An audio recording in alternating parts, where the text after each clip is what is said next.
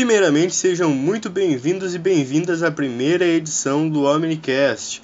Eu vou ser o apresentador dos quadros semanais, que por sinal serão primeiramente segunda, quarta e sexta, mas isso pode acabar mudando no futuro, então fiquem ligados. Talvez também tenhamos quadros extras no mesmo dia.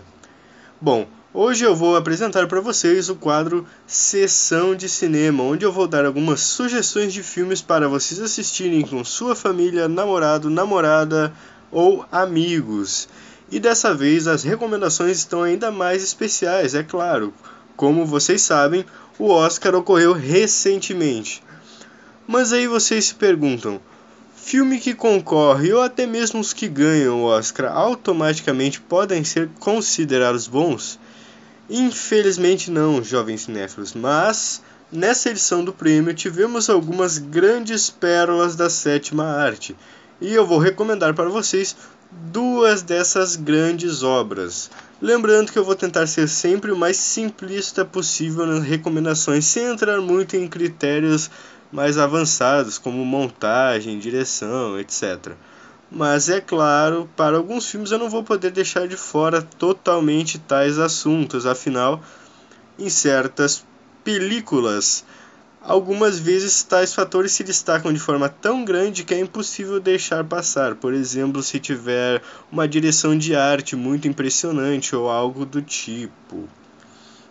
Bom, mas geralmente eu vou tentar avaliar se o filme é bom ou é ruim de uma forma bem básica, fazendo algumas perguntas como por exemplo, o filme é bom? Não é confuso? Você vai acabar dormindo enquanto assiste? Bom, se a resposta para a última pergunta for sim, vocês já sabem que eu não vou indicar o filme. Bom, agora indo para as recomendações, o primeiro que eu vou indicar se chama O Som do Silêncio. O filme conta a história de um baterista jovem que aos poucos acaba perdendo a audição e vai ter que passar por todo um processo de adaptação à nova vida. E é bastante interessante esse fato porque o filme ele leva o espectador a entrar também nessa adaptação a todos os momentos complicados que ele vai ter que lidar, tanto com a carreira dele, tanto com a família, com a namorada. E esse é um fator muito interessante. Em termos de arte, o filme é bem peculiar e é visualmente muito bonito.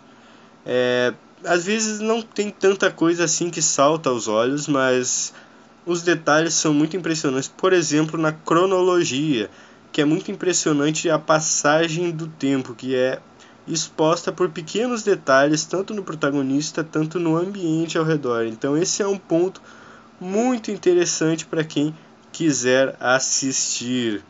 Outro ponto interessante também que não poderia faltar era o som, tanto que foi nessa categoria que o filme ganhou, foi indicado a outras, é claro, mas nessa foi a que ele ganhou, principalmente pelo fato da acessibilidade, que é onde o filme foca muito, levando espectadores que têm algum tipo de deficiência auditiva a compreender o filme com mais facilidade e também utilizando esse recurso de som para inserir ainda mais qualquer espectador na trama do filme. Afinal, som é algo muito presente no enredo. Para quem quiser assistir, o filme está disponível na plataforma de streaming da Amazon. É só ir lá e assistir, galera.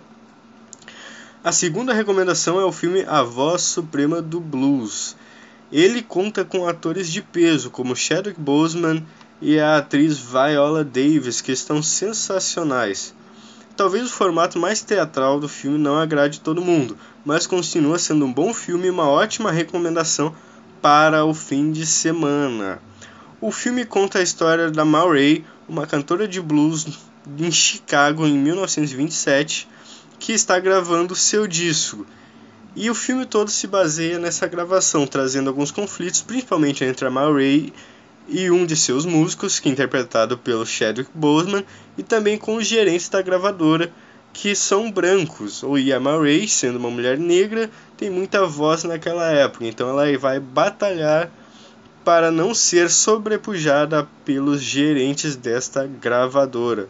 Para quem tiver interessado, filme está disponível na Netflix, é só ir lá e assistir, galera. O filme é de 2020, mas existe a grande possibilidade de você não ter assistido ainda. Então, agora com essa época de Oscar, é melhor ainda para você conferir essa grande obra. Bom, pessoal, é isso. Espero que gostem das recomendações. Vamos ter podcast, lembrando, a princípio nas segundas, nas quartas e nas sextas, mesclando o mundo do cinema dos games e da literatura. Lembrando também que toda sexta teremos o quadro Sessão de Cinema com as melhores dicas cinematográficas para vocês. Até mais e lembrem de ficar em casa se possível. Afinal, como diria a personagem do filme Mágico de Oz, não há lugar como nosso lar. É isso, pessoal. Até a próxima. A gente se encontra em breve.